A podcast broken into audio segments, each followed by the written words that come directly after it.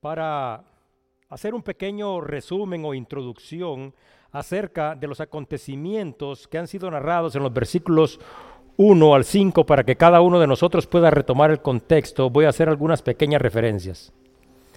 En el año 44, el rey Herodes Agripa mató a espada a Jacob, uno de los doce apóstoles, y tomó como prisioneros algunos cristianos con el propósito de maltratarles.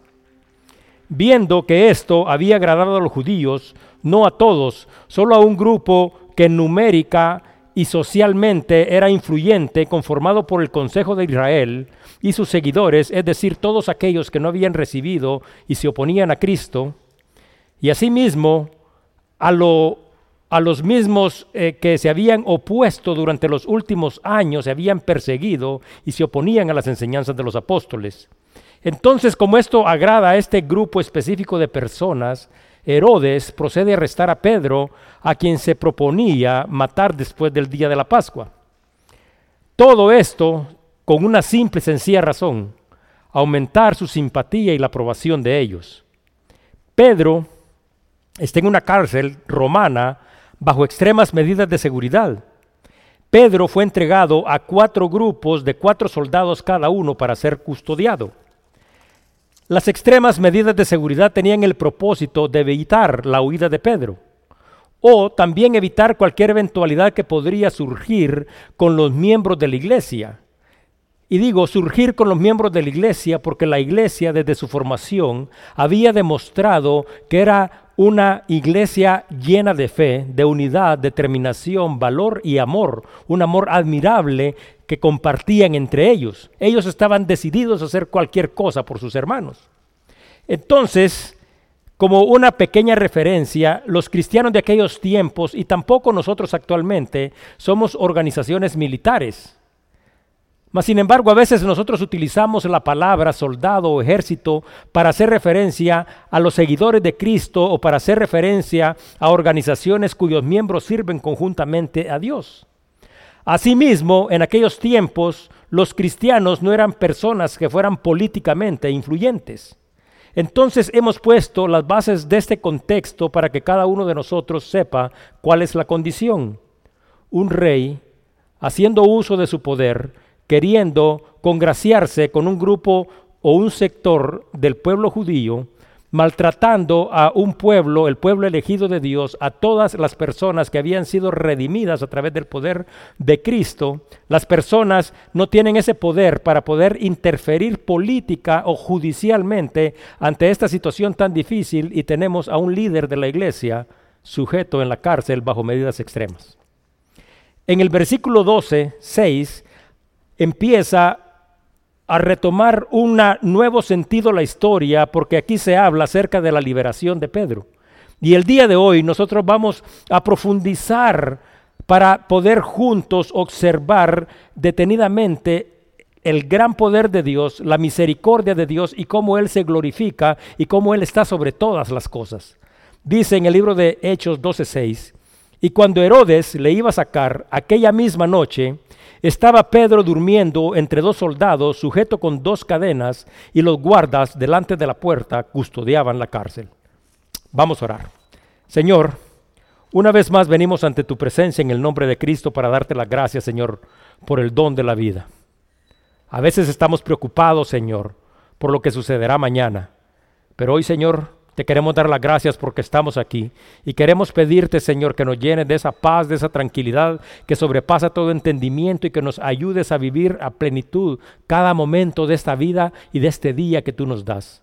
Te pedimos, Señor, que tu Santo Espíritu se mueva en este lugar, que tú te puedas glorificar en la vida de cada uno de nosotros. Ponemos, Señor, a sí mismo ante ti, Señor, nuestras necesidades, nuestras peticiones todas las cosas aquellas, Señor, en las que nosotros sabemos, Señor, que tú tienes el poder y la soberanía para cambiar, Señor, y queremos pedirte también, Señor, que nos permita ver tu gloria. Gracias por mostrarnos tu bondad, por tu amor y por sostenernos en el hueco de tu mano. Que tu Santo Espíritu se mueva en este lugar, Señor, y gracias una vez más, Señor, por todos los que aquí estamos reunidos. Te lo pedimos en el nombre glorioso de Cristo Jesús. Amén. Bien. Pues cuando nos ponemos en contexto, nosotros podemos darnos cuenta de que la Pascua ha terminado. Entonces, de acuerdo al versículo 6, Herodes se propone a sacar a Pedro para un juicio imparcial. Imparcial quiere decir un juicio que no es justo. Y la razón por la cual este juicio no es justo es porque antes de que este juicio suceda, el resultado final ya ha sido determinado. Pedro, de acuerdo a la escritura misma y a los versículos anteriores, será condenado y se le dará una muerte pública. Entonces, este es el propósito de estas cosas. Pero la liberación de Pedro, de acuerdo con las referencias hechas y de acuerdo a todas las características y las medidas de seguridad que se han tomado, es imposible.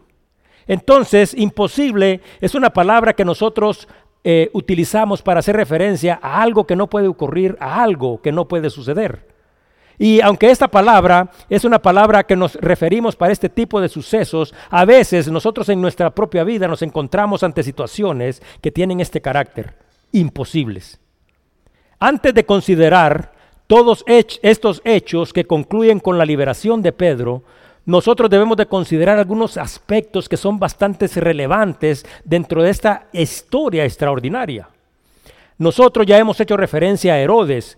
Herodes, una persona que está en una posición de autoridad, una persona sin principios, sin valores y sin carácter cristiano, y también hemos hecho referencia a sus deseos. También hemos hecho referencia y hemos considerado a los miembros del Consejo de Israel, a sus seguidores, un grupo que, como hemos dicho, es política, económica y socialmente influyente. Pero además de tener todas estas características, es un grupo que ha decidido en lo más profundo de su corazón terminar con la iglesia. Asimismo, tenemos que considerar a un grupo integrado por 16 personas que tienen un alto grado de responsabilidad, decididos a cumplir su deber. Cuatro grupos de cuatro personas, los soldados que custodiarán a Pedro. Ahora, el día de hoy, haremos referencia a la iglesia, porque de acuerdo a la historia que nosotros acabamos de dar inicio, el rumbo de todos los acontecimientos cambiará. Y la razón es simple. Aunque difícil de entender, pero con una gran profundidad espiritual en la vida de cada uno de nosotros. La razón por la que las cosas cambian es porque la iglesia se une y se presenta ante el trono de Dios en el nombre de Jesucristo. Dice la palabra misma, la iglesia hacía sin cesar oración a Dios por Pedro. Muchos, de acuerdo a la escritura misma, dice que se habían reunido en casa de María.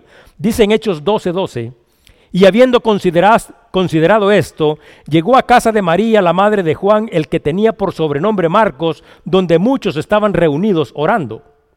Ahora, puntos importantes y relevantes que nosotros deberemos de recordar acerca de nuestra relación con Dios. Dice en el libro de Lucas 18:27, y esta es una de las razones por las cuales estas personas llenas de fe y de confianza se unen en una petición. Dice en Lucas 18:27, y él dijo, lo que es imposible para los hombres es posible para Dios. Hebreos 4:16 dice, acerquémonos pues confiadamente al trono de la gracia para alcanzar misericordia y hallar gracia para el oportuno socorro. Uno de los ministerios más poderosos de la iglesia, y estoy hablando de la iglesia sin sujetar a la iglesia a un tiempo específico, porque podríamos decir la iglesia tiene diferentes etapas, mas sin embargo esta iglesia, que es la iglesia de Cristo, en este carácter de compartir el mensaje del Evangelio también no se puede estar sujeta al tiempo porque la palabra de Dios es viva. Entonces uno de los ministerios que ha existido desde la formación de la iglesia y que debe de existir es la oración. Y esta iglesia, de acuerdo a lo que nosotros hemos compartido, se unió para buscar el rostro de Cristo. En un pueblo, dice que había un hombre que amaba mucho el fútbol. Y dice de que cuando su equipo jugaba localmente, dice que este hombre no se perdía ninguno de los partidos. Había hecho eso durante 10 años. A pesar de que fácilmente este hombre podría haber dicho cualquier razón para no apoyar al equipo. Podría simplemente haber dicho, cada vez que vengo a ver los partidos tengo que pagar el bus, tengo que comprar mi comida, tengo que comprar mi boleto y tengo que sufragar mis propios gastos. También podría haber dicho, los partidos duran más de lo que yo espero y a veces se van hasta tiempos extras. ¡Wow! ¡Qué molesto! También podría haber dicho, el equipo está jugando mal y yo quizás mejor voy a regresar cuando ellos tengan una mejor racha. También podría haber dicho, el capitán del equipo, a pesar de que yo los he apoyado durante un largo tiempo, nunca se tome el tiempo para venir y saludarme. Y saludarme. También podría haber dicho, las personas que están a mi alrededor en el estadio son personas poco amistosas. También podría haber dicho, el horario de los partidos no es conveniente. Otra excusa podría haber sido, las gradas en el estadio son tan duras y son tan incómodas que es difícil estar enfocados y disfrutar del partido. Ahora yo les pregunto, ¿Qué podría ser más importante para nosotros que orar juntos como iglesia si nosotros realmente creyéramos que la oración tiene el poder de hacer posible lo que es imposible? Y les voy a decir algo, las razones a las que yo he hecho referencia, aunque creemos que no tienen sentido, tienen un gran sentido en nuestra vida y en nuestro carácter cristiano, porque son exactamente las mismas excusas que nosotros le damos a Dios y le damos a la iglesia. Cuando miramos la iglesia y miramos que hay reuniones que se están llevando a cabo, para ninguno de nosotros los horarios son convenientes, siempre estamos fuera de lugar, si es a las 4 muy temprano, si es a las 7 es muy tarde. Si venimos y decimos las bancas están durísimas, decimos los que están a mi alrededor no se toman ni siquiera el tiempo para saludar si son personas que no son amistosas. También podemos decir, ay, los líderes de los ministerios no son amigables, nunca vienen y me estrechan las manos. Excusa es una razón o un argumento que se da para justificar una falta, para demostrar que uno no es culpable o responsable de algo. A diferencia de la iglesia de aquellos días, muchos de la iglesia moderna no encuentran una razón la cual consideren suficientemente importante para reunirse y para buscar juntos en oración el rostro de Cristo. ¿Y por qué digo esto? Porque evidentemente si para nosotros orar juntos en una forma corporal y como iglesia fuera importante, habría que buscar espacios más grandes. Pero muchos de nosotros no creen que unirse como iglesia para orar por sus líderes, para orar por sus matrimonios, y si no van a orar por sus matrimonios, sino que pueden orar por los matrimonios de otros porque los matrimonios de ellos son sólidos, si las personas no creen que unirse como iglesia para orar por sus hijos o por los hijos de otros, si las personas no creen que orar por los ministerios, por los vecindarios o por la ciudad sea importante, entonces no lo hace. Sin embargo, cuando lo miramos desde una perspectiva natural, cada uno de nosotros sabemos que dependemos de Dios y que Dios se manifiesta y hace posible lo que para nosotros es imposible. Entonces, la pregunta es, ¿por qué no lo hacemos?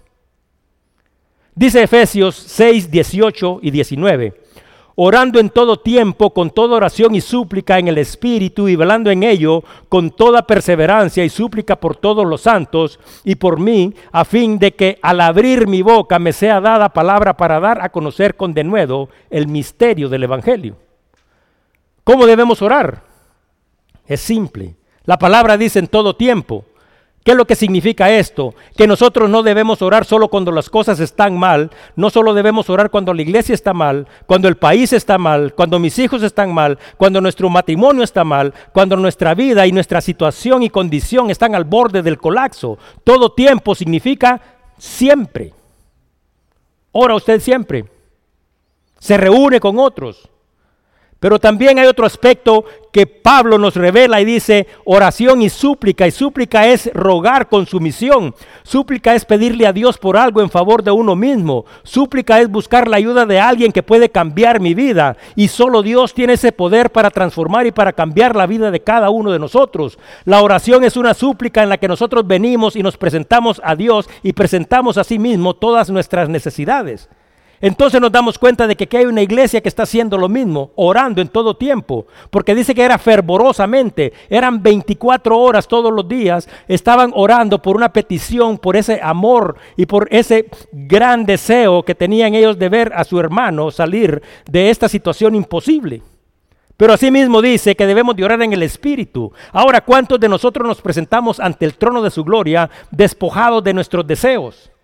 Porque dice en el libro de Gálatas 5:17, porque el deseo de la carne es contra del espíritu y el del espíritu es contra la carne, y esto se opone entre sí para que no hagáis lo que quisieres. También dice en Santiago 4:3, pedís y no recibís porque pedís mal para gastar en vuestros deleites. en el Espíritu significa unidos a Dios, que la voluntad de Dios sea evidente en la vida de cada uno de nosotros y cuántos de nosotros buscamos a Dios o queremos a Dios de esa manera en la vida de nosotros. También hace referencia que debemos de orar velando en ello. ¿Y qué significa velar? Significa estar pendiente, prudente, atento, sensible a la voz de Dios, porque a veces simple y sencillamente presentamos nuestras peticiones y ni siquiera esperamos a ver qué Dios va a decir a cada uno de nosotros. Pero también dice la palabra perseverante. Y perseverar es estar firme, constante, sin renunciar ante los obstáculos y momentos difíciles. La perseverancia supera el conocimiento y las habilidades. En Lucas 18.1 Jesús hace referencia a dos principios importantes de la oración. Dice, oren siempre y no desmayen. Entonces, la importancia de una carrera es comenzar y terminar. Mas sin embargo, cuando nosotros nos damos cuenta que si la perseverancia, la constancia no es parte de la vida de cada uno de nosotros y nosotros abandonamos cualquier proyecto, cualquier petición a medio camino, ¿qué significa? Que el que se sale de la competencia se convierte en un perdedor. Hay oraciones que serán contestadas quizás cuando nosotros no estemos aquí.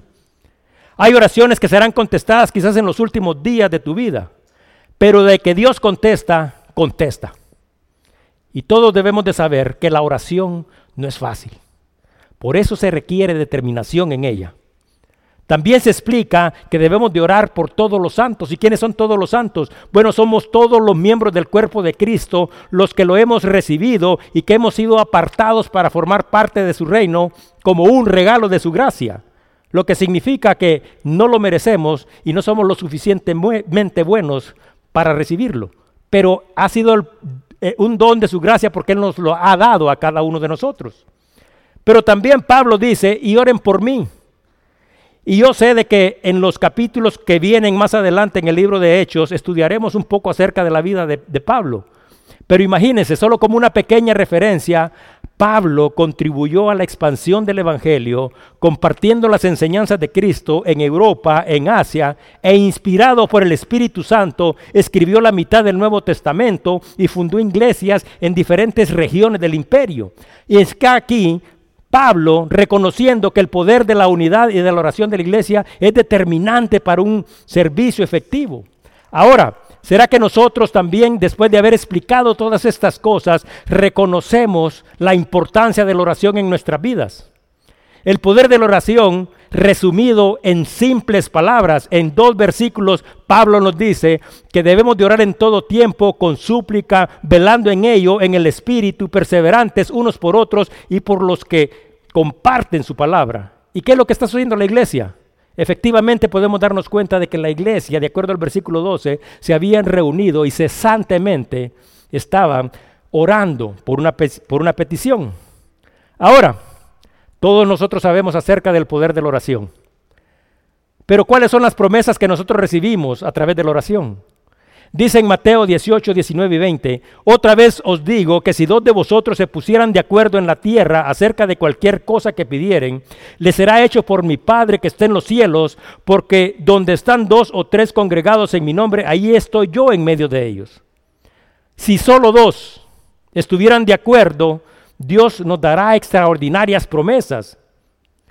Dice que hará lo que nosotros pedimos y por supuesto, una de las características a las que ya hemos hecho referencia es que cuando nosotros pedimos en el Espíritu, porque el, Espíritu interviene por cada uno de nosotros, porque a veces nosotros ni siquiera sabemos qué es lo que debemos pedir.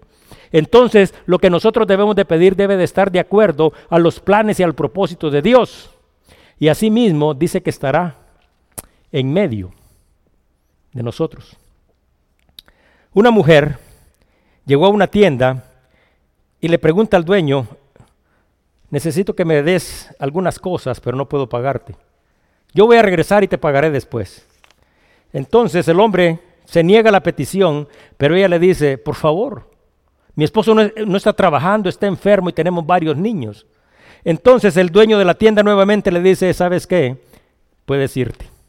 Entonces dice que cerca del mostrador de la tienda había un hombre que escuchó la conversación y le dijo al dueño de la tienda, dele lo que ella necesita y yo lo pagaré.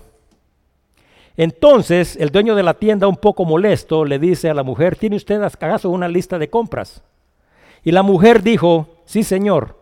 Entonces le dijo, entonces póngalo, han visto esas balanzas que tienen un plato de un lado y un plato de otro para controlar el peso. Entonces el hombre le dice un poco molesto, ¿sabe qué? Entonces ponga su lista, le dijo, en un plato de la balanza, le dijo, y yo pondré alimentos en el otro, le dijo, hasta que se compense el peso. Entonces dice que la mujer agarró, abrió su cartera y puso un pedazo de papel sobre el plato de la balanza y dice que sorpresivamente el plato de la balanza se hundió. Y dice que cuando el plato de la balanza estaba hundido, el dueño de la tienda y la otra persona estaban totalmente sorprendidos. Dice que empezaron a poner, a poner, a poner, a poner. Y dice de que no dejaba que llegara al balance. De tal manera que esta mujer recibió todo lo que necesitaba y dice que después de haber recogido todas aquellas cosas, la mujer les agradeció y se fue. Entonces dice que cuando se fue, se dio cuenta el dueño de la tienda que todavía el papel estaba ahí y que todavía el plato de la balanza continuaba hundido. Entonces el dueño de la tienda tomó el papel, que no era una lista de compras, sino que era una oración corta que decía, Señor, tú conoces mis necesidades y voy a dejar esto en tus manos.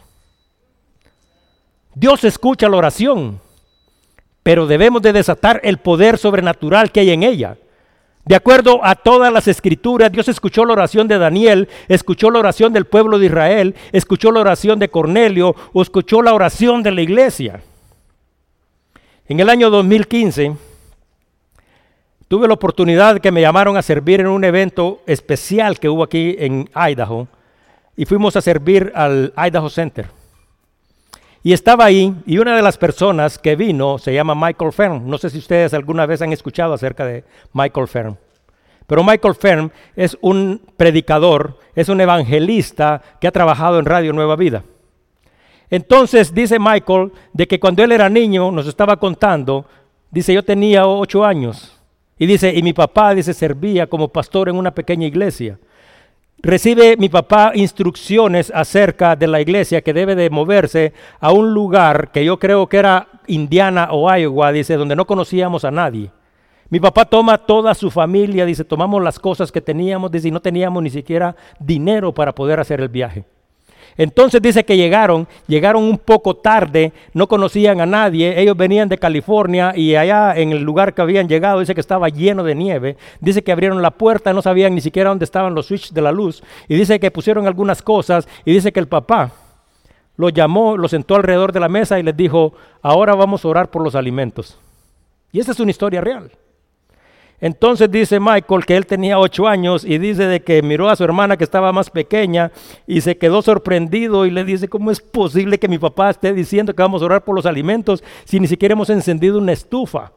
Ni siquiera hemos desempacado y no tenemos ni siquiera un peso para agarrar un galón de leche.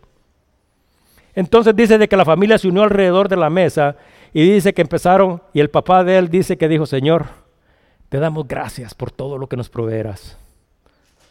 Te damos gracias porque tú te glorificas en todas las cosas. Dice Michael que estaban todavía, terminando, no habían terminado horario. La puerta.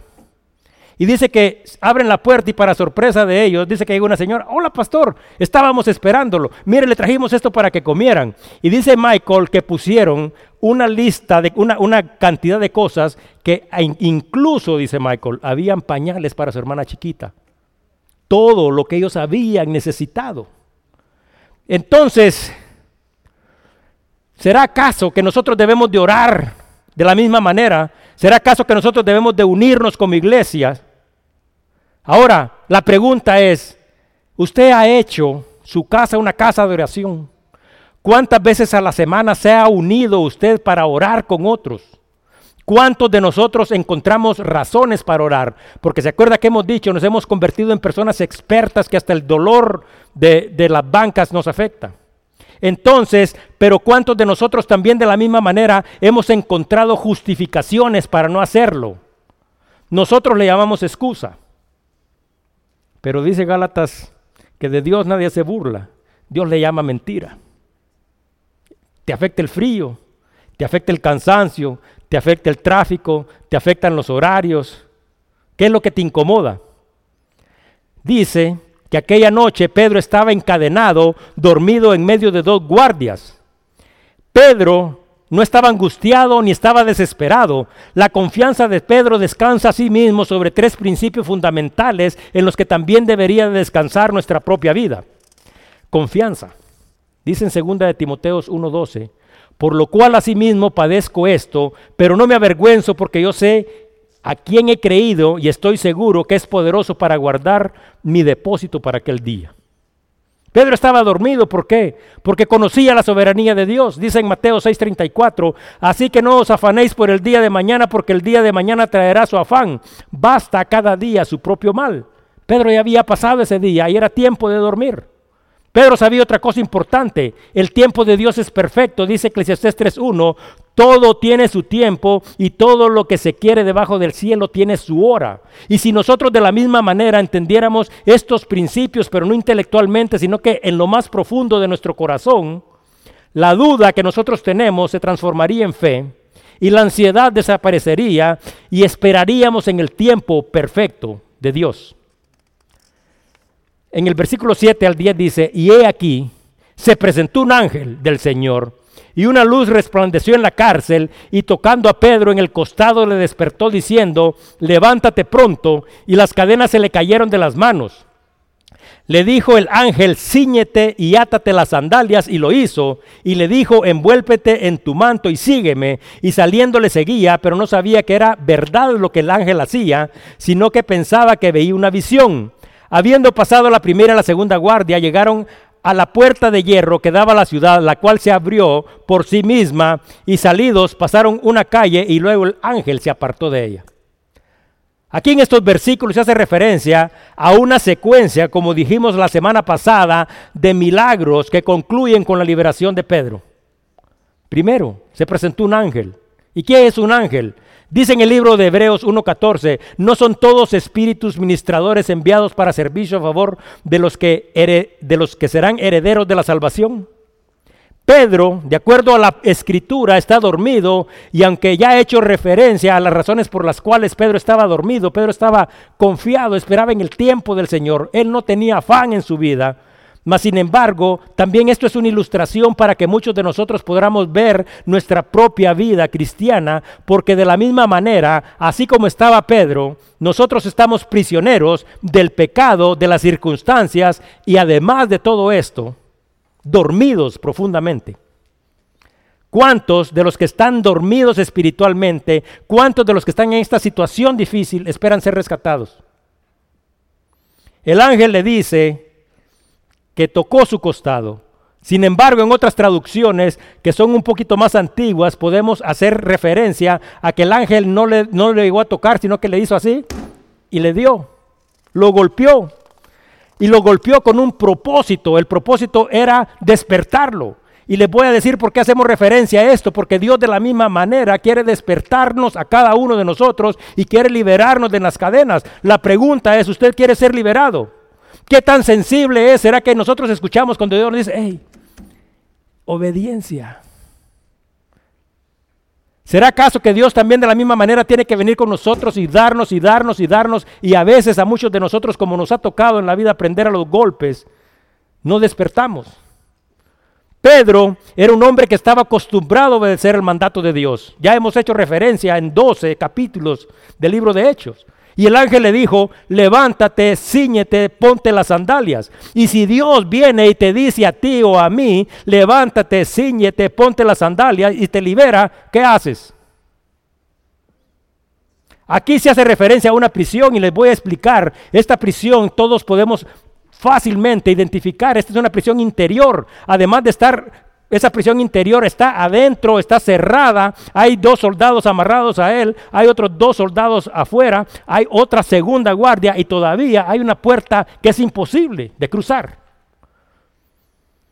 Evidentemente, todos sabemos de que Pedro fue liberado porque Dios tiene planes para él. Dice en Filipenses 2:12, por tanto, amados míos, como siempre habéis obedecido, no como en mi presencia solamente, sino mucho más, ahora en mi ausencia, ocupaos en vuestra salvación con temor y temblor. Ahora, ¿saben por qué? Voy a retomar para explicar acerca de esta cárcel en la que está Pedro y por qué es importante la liberación de Pedro. Le voy a preguntar a usted, ¿usted tiene acaso idea de la prisión de la cual usted ha sido liberado? Fácil sería decir, ah, yo fui liberado de mi vida vana y fui liberado del pecado, pero usted entiende cuáles serían las implicaciones si nosotros no hubiéramos recibido a Cristo y si Cristo no hubiera tomado la posición de cada uno de nosotros y cuál sería esta prisión en la que nosotros seríamos confinados y no unos días como Pedro, sino que eternamente. Si nosotros nos pusiéramos a enfocarnos verdaderamente, nosotros estábamos atrapados en un lugar donde quizás fue más profundo, con más seguridad para que ninguno de nosotros saliera. Y hubo que hacer, además de ese sacrificio redentor de Cristo, Dios se manifestó y se glorificó porque nosotros era una cosa, como decimos, imposible. Pero Dios ha dicho, lo que es imposible para ustedes es posible para mí. Pero ¿cómo podemos obtener eso en la vida de cada uno de nosotros? Dios se manifiesta porque nos ama, pero nosotros tenemos que tener esa humildad para poder recibir y también queremos que querer ser despertados. A muchos nos cuesta y nos ha llevado bastante más tiempo comprender estos principios fundamentales de una vida cristiana. Y dice en el versículo 11, entonces Pedro, volviendo en sí, dijo, ahora entiendo verdaderamente que el Señor ha venido ha enviado su ángel y me ha liberado de la mano de Herodes y de todo lo que el pueblo de los judíos esperaban. ¿Se acuerdan que hicimos referencia? El pueblo de estos judíos, este grupo específico de personas, tienen un propósito y están esperando que suceda algo. También tenemos un enemigo que estamos esperando que suceda algo. O sea, esto no es simple y sencillamente la historia de Pedro, esta es la historia también de cada uno de nosotros. Mas, sin embargo, miramos de que efectivamente Dios interviene en esta situación porque hay una iglesia que sabe, reconoce la importancia del amor, de la unidad y de la oración. Entonces Dios mismo envía a su ángel y el ángel viene y cumple una tarea específica. Entonces después, ¿usted sabe por qué desaparece el ángel? Porque el ángel ya había cumplido con su parte. Ahora le toca a Pedro. Ahora, ahora te toca a ti. Porque no estamos hablando simple y sencillamente de Pedro. De la misma manera cada uno de nosotros fue liberado. Y Dios nos ha dado a cada uno de nosotros una nueva vida, nos ha dado libertad, pero también tiene un propósito en la vida de cada uno de nosotros. Entonces ahora estás aquí y no estás solo porque Dios te ha dado de tu espíritu, pero también debemos de cumplir este propósito. Entonces, ¿qué estás haciendo? Estás libre y te dice, bueno, ahora me toca a mí. Dice en el versículo 12 al 17. Y habiendo considerado esto, llegó a casa de María, la madre de Juan, el que tenía por sobrenombre Marcos, donde muchos estaban reunidos orando. Cuando llamó Pedro a la puerta, salió a escuchar una muchacha llamada Rode, la cual cuando reconoció la voz de Pedro, de gozo no abrió la puerta, sino que corriendo adentro dio la nueva de, que Pedro estaba en la puerta, y ellos le dijeron, estás loca. Pero ella aseguraba que así era. Entonces ellos decían, es su ángel. Mas Pedro persistía en llamar y cuando abrieron y le vieron se quedaron atónitos, sorprendidos totalmente. Pero él, haciéndoles con las manos señas de que se callasen, les contó cómo el Señor le había sacado de la cárcel y dijo, haced saber esto a Jacobo y a los hermanos. Y salió y se fue a otro lugar. Bueno, Jacobo, al que se refiere aquí, porque hemos mencionado dos Jacobos ya aquí, no es exactamente el Jacobo el que fue ejecutado por Herodes. Mas, sin embargo, aunque podemos profundizar mucho en esto, hay algunos eh, puntos y cosas importantes que resaltan. La primera acción que Pedro lleva a cabo es avisar a la iglesia. Llega y se presenta ante ellos y les dice, ¿sabe qué? Estoy aquí. Sus oraciones han sido respondidas. Después de eso, les cuenta cómo el Señor le había liberado. ¿Y usted sabe qué significa eso? Significa testimonio y testimonio es la declaración de una persona para demostrar o para asegurar la veracidad de un hecho por haber sido testigo de él. Pedro les explica lo que ya nosotros hemos escuchado. Estaba en medio de dos soldados, estaba encadenado, el Señor me liberó y hace referencia a todos los detalles. ¿Habrá acaso aquí alguien dentro de nosotros que también de la misma manera pueda dar testimonio de lo que Dios ha hecho en su vida. Marcos 5:19 dice, mas Jesús no se lo permitió, Jesús había sanado a alguien, sino que le dijo, vete a tu casa a los tuyos y cuéntales cuán grandes cosas el Señor ha hecho contigo y cómo ha tenido misericordia de ti.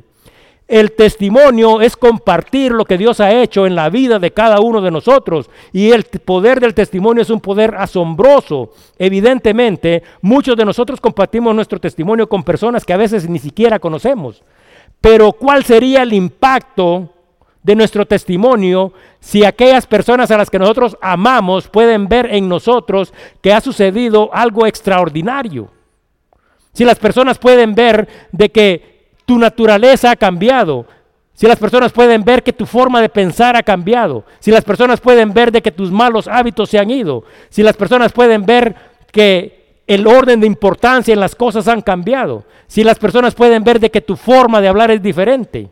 Jesucristo no solo nos ha dado una nueva vida, sino que también mismo, como ya lo hemos explicado, ha puesto un nuevo propósito en cada uno de nosotros y ese propósito y esa nueva vida es algo que todos deben saber y de que el mundo entero debería de ver.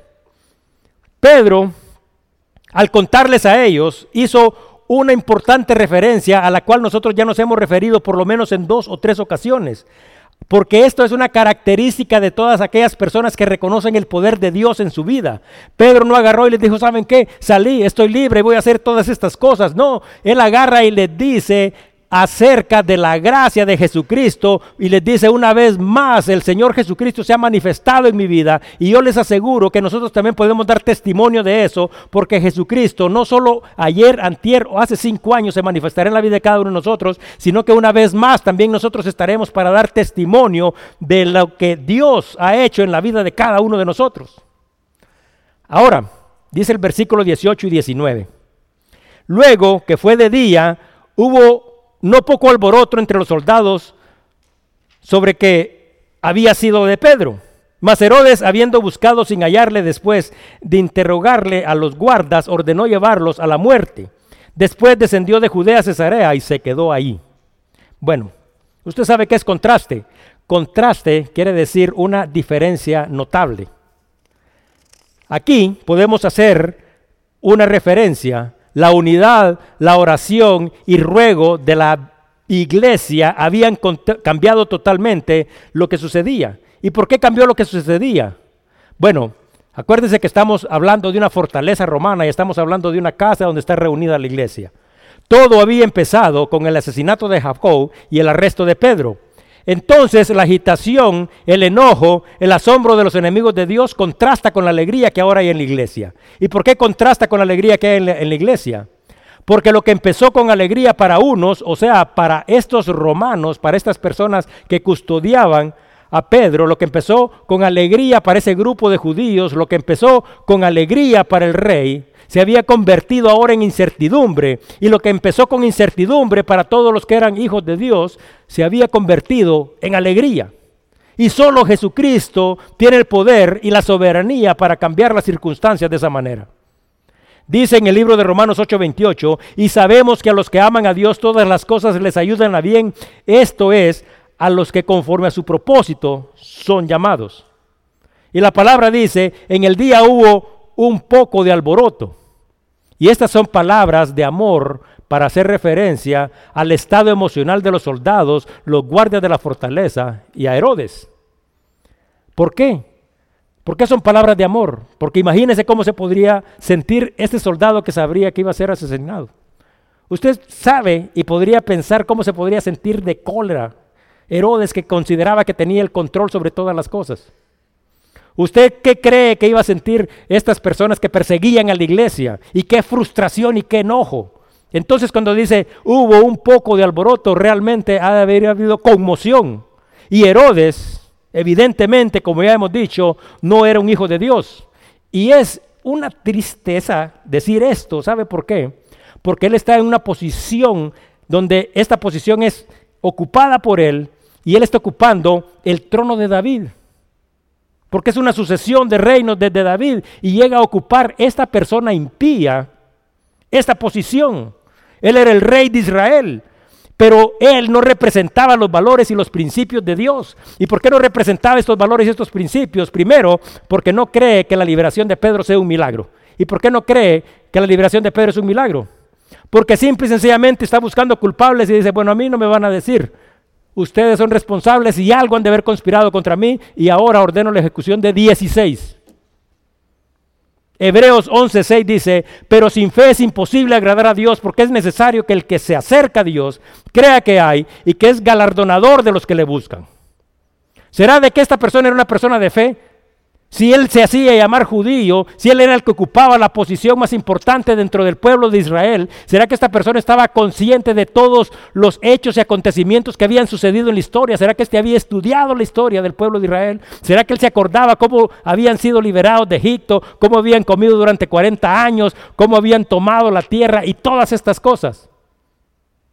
Pero estamos dando cuenta de que esta persona ni siquiera reconoce ninguno de estos atributos de Dios. Y Dios es un Dios de milagros, es un Dios que puede cambiar todas las cosas porque por Él fueron hechas y para Él.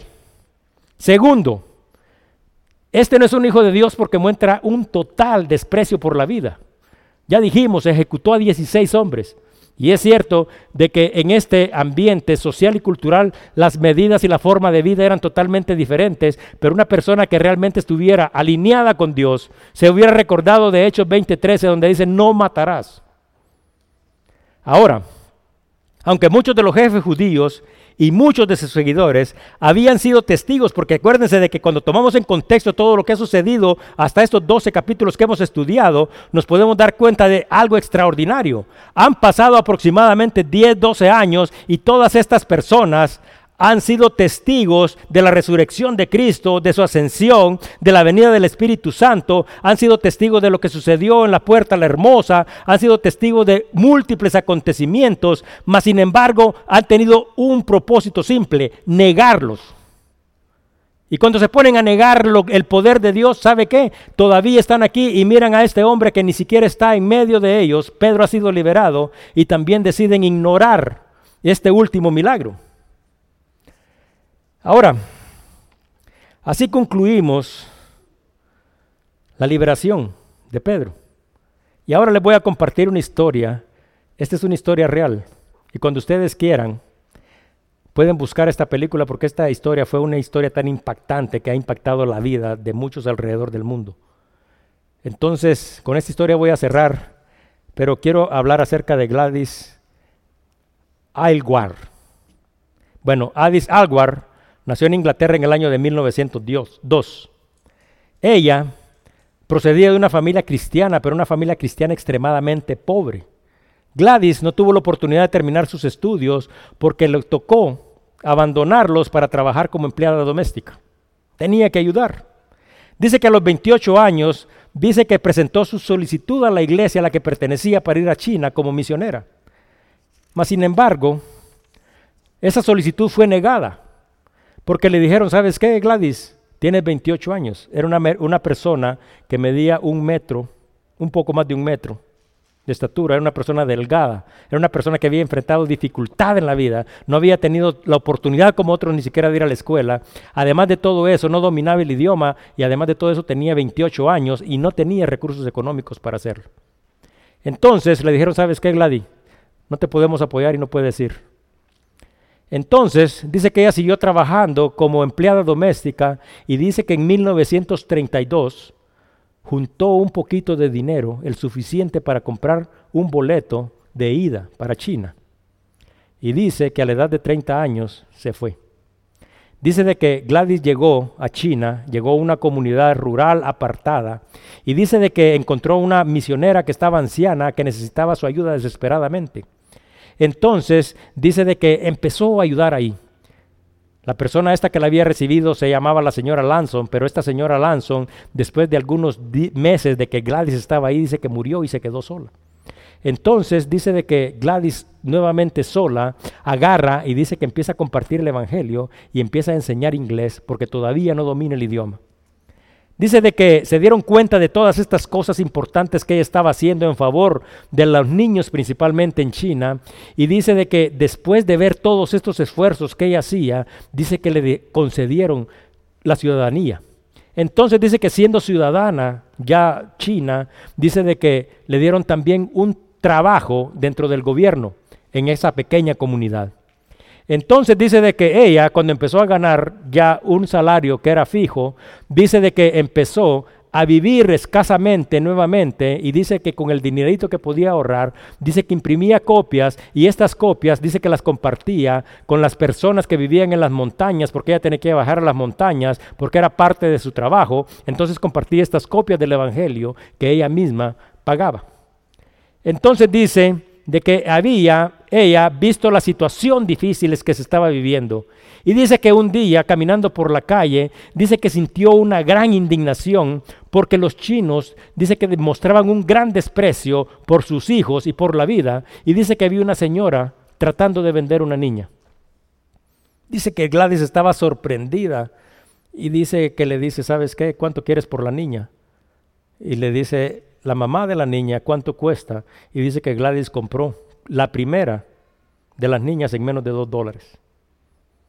Y dice de que así dio inicio a un nuevo ministerio y fundó un orfanato. Entonces dice de que esta niña fue la primera de formar parte en este orfanato. Entonces dice Gladys de que ella no quería, ¿quién quiere comprar un ser humano? Entonces dice de que ella, dice que amorosamente la compró con el propósito de rescatarla y simple y sencillamente pagó el precio que se le pedía. Bueno, continúa la historia. En el año de 1938, Gladys, por su trabajo, ella estaba siendo enviada a todas las montañas por el gobierno para participar en diferentes programas. Dice que ella conocía perfectamente toda el área montañosa de la región, porque esa era parte de su trabajo, ella visitaba a las familias. Pero resulta también de que en el año de 1938 el ejército japonés decidió bombardear la, isla, la, aldea donde ellos vivían. Y dice de que las fuerzas chinas, muy inferiores a las japonesas, no podían resistir. Entonces, dice que otro misionero que estaba cerca se dio cuenta de que Gladys estaba ahí y que también pertenecía a Inglaterra como él. Entonces dice que le mandó una nota y le dice, Gladys, es necesario que te vengas, que salgas, que te unas a nosotros y nos vayamos. La situación está difícil, está insostenible. Entonces dice que Gladys agarró un pedazo de papel y le contestó. Y la respuesta dice, Pu Tai del Chi Tatu. Era una respuesta en chino que traducido quiere decir, los cristianos nunca nos rendimos. Entonces se quedó ahí. Entonces dice que estando en esa aldea, un chino, que era el oficial que estaba a cargo del ejército, llegó y le dice, Gladys, no podemos resistir. Gladys, no podemos resistir. Y le dice, hay más de 100 niños aquí, todos están en peligro y necesita salvarlos. Entonces esta mujer que mide un metro y medio de tamaño, que pesa quizás un poquito más de 100 libras, pero que conoce todo el sistema de montañas, agarró y dice de que dijo, bueno, yo estoy de acuerdo en conducirlos hasta una zona segura a través de las montañas. Y las montañas, todos nosotros sabemos lo que sucede en las montañas. Llueve, hay piedras, hay espinas, hay desafíos, hay animales y hay todo tipo de peligros. Entonces, pero le dijeron, ¿sabes qué? No podemos resistir. Tienes que irte ahora, inmediatamente. ¿Qué es lo que significa irte ahora inmediatamente? ¿Se acuerdan cómo se habían sido dispersos los cristianos? Bueno, los cristianos agarraron y le dijeron, ahora es ahora. No es que vas a vender lo que tienes, es ahora. Dice que ella agarró y se puso nada más unas chanclas, agarró, juntó un grupo de 100, un poquito más de 100 niños, y dice que empezó y se los llevó por las montañas porque ella conocía perfectamente. Y dice de que en este grupo de niños iban niños incluso de brazos, pero también habían unos niños a los que ella había servido y había rescatado de la calle que tenían más de 12 años. Entonces dice que en la travesía sobre la montaña, dice que estos niños que estaban más grandes agarraban y cargaban a los otros niños más pequeños. Después de 12 días de camino, imagínense, son 12 días en las montañas cuando no te pudiste meter ni siquiera un chicle a la bolsa. Dice que los niños y ella estaban enfermos, agotados, con hambre, con frío, los pies estaban llenos de llaga. Y para colmo de todas las cosas, dice que habían llegado a una barrera natural para la cual no tenían ni la fuerza ni la habilidad para pasar. Dice que llegaron y se juntaron todos a la orilla del río Amarillo en China. Yo no sé si ustedes han escuchado que en China hay un río que se llama el río Amarillo, que ese es un río de los más grandes y caudalosos de China.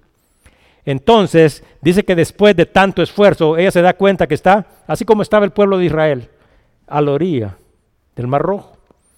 Entonces, dice de que están frente al río y está con 100 niños hambrientos, descalzos, deshidratados. Entonces dice de que ahí fue un momento difícil para la vida de ella y dice que Gladys agarró y se sentó en la orilla del río y empezó a llorar.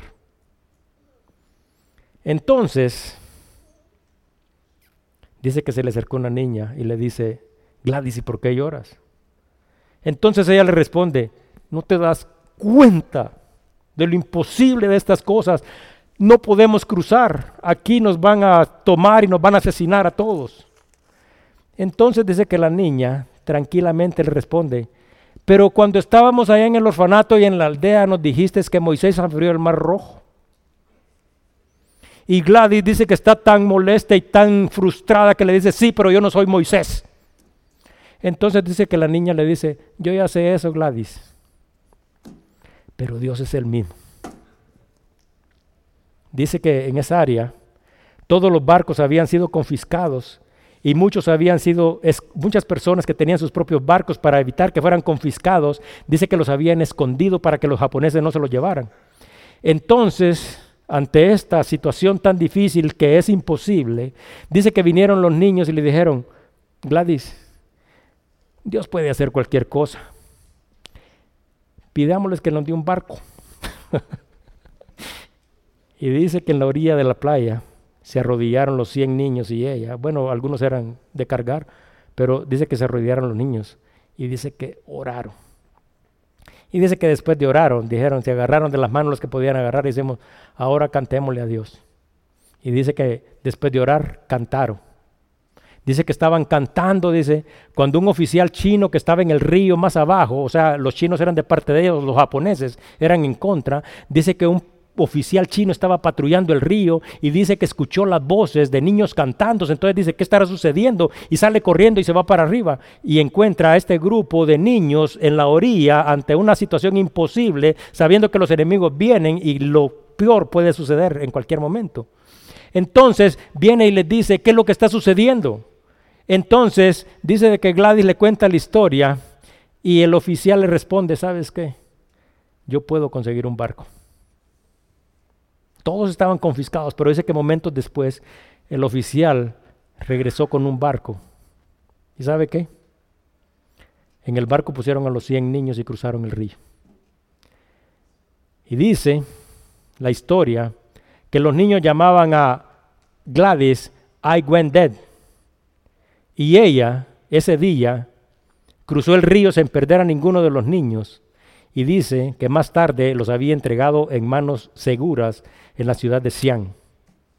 Dice que después de hacer todo esto, dice que ella se derrumbó porque tenía tifus, estaba deshidratada y dice que pasó varios días en el delirio.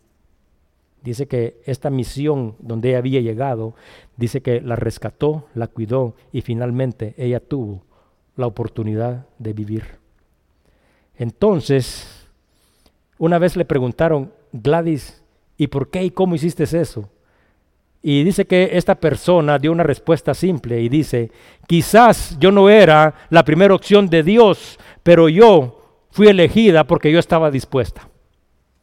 Ahora la pregunta es, ¿somos nosotros los mejores? Quizás no, pero estamos dispuestos.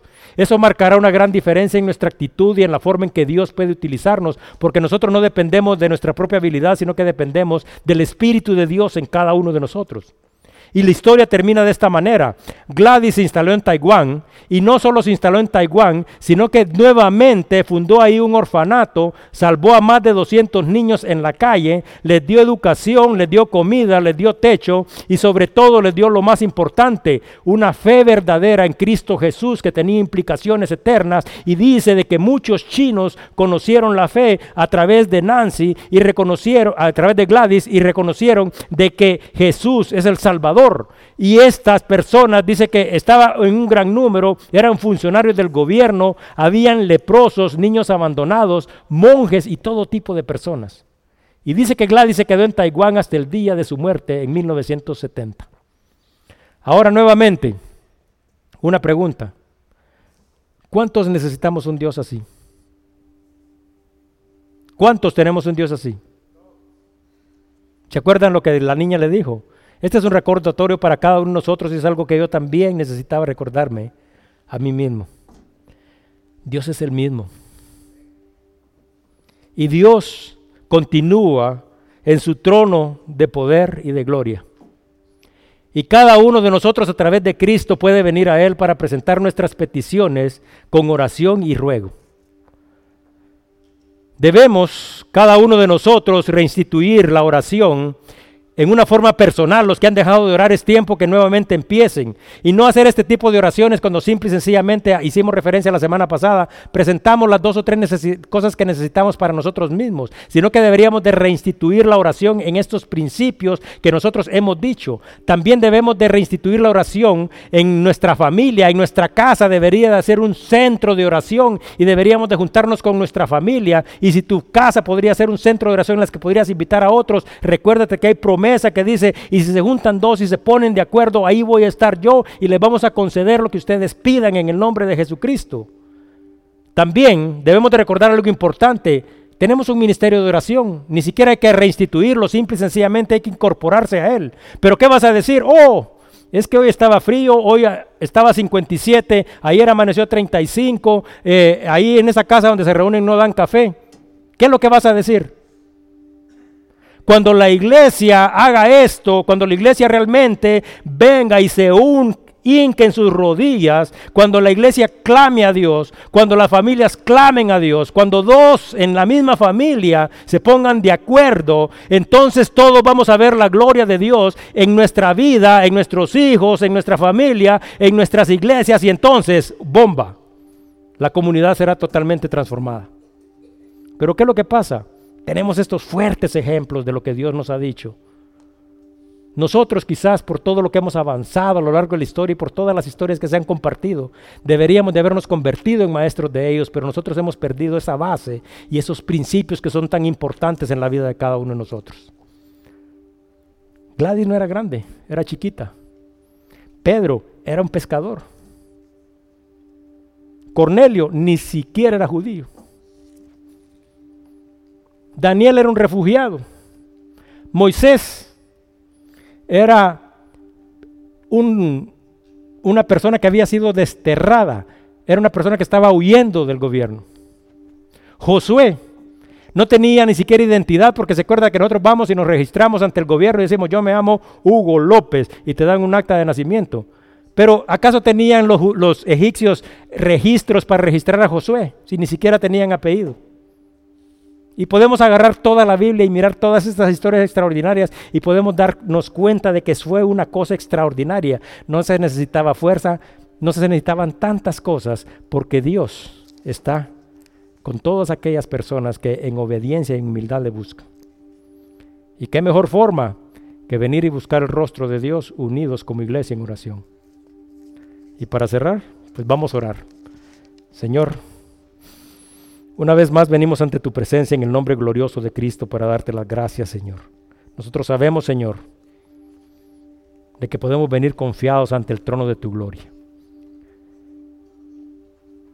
Lo que quizás a veces no hemos terminado de entender, Señor, es cuál fue exactamente el precio que pagaste por nosotros y de dónde nos liberaste. Evidentemente, Señor, cada uno de nosotros debería de ponerse a reflexionar en su propia vida. Y asimismo, Señor, Reconocer, Señor, que de la misma manera que nos has sacado de ese lugar oscuro, profundo y eterno al cual cada uno de nosotros había sido ya eh, condenado y confinado, de ahí nos has liberado y nos has traído la plenitud y a la vida eterna y nos has dado vida y nos has dado todas aquellas cosas que son importantes. Has cambiado nuestra naturaleza, has dado un propósito nuevo a la vida de cada uno de nosotros. Señor, gracias por escucharnos, gracias por perdonarnos, gracias por tener paciencia con cada uno de nosotros.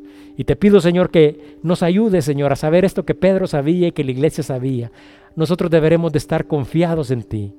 de reconocer y recordar, Señor, que cada día tiene su propio afán y que cada cosa que sucede, Señor, debajo del cielo, tiene su tiempo y tiene su hora. Ayúdanos a esperar en ti, Señor, y que tu amor, que tu gracia y tu misericordia nos dé esa paz que cada uno de nosotros necesitamos. Te lo pedimos en el nombre glorioso de Cristo Jesús. Amén.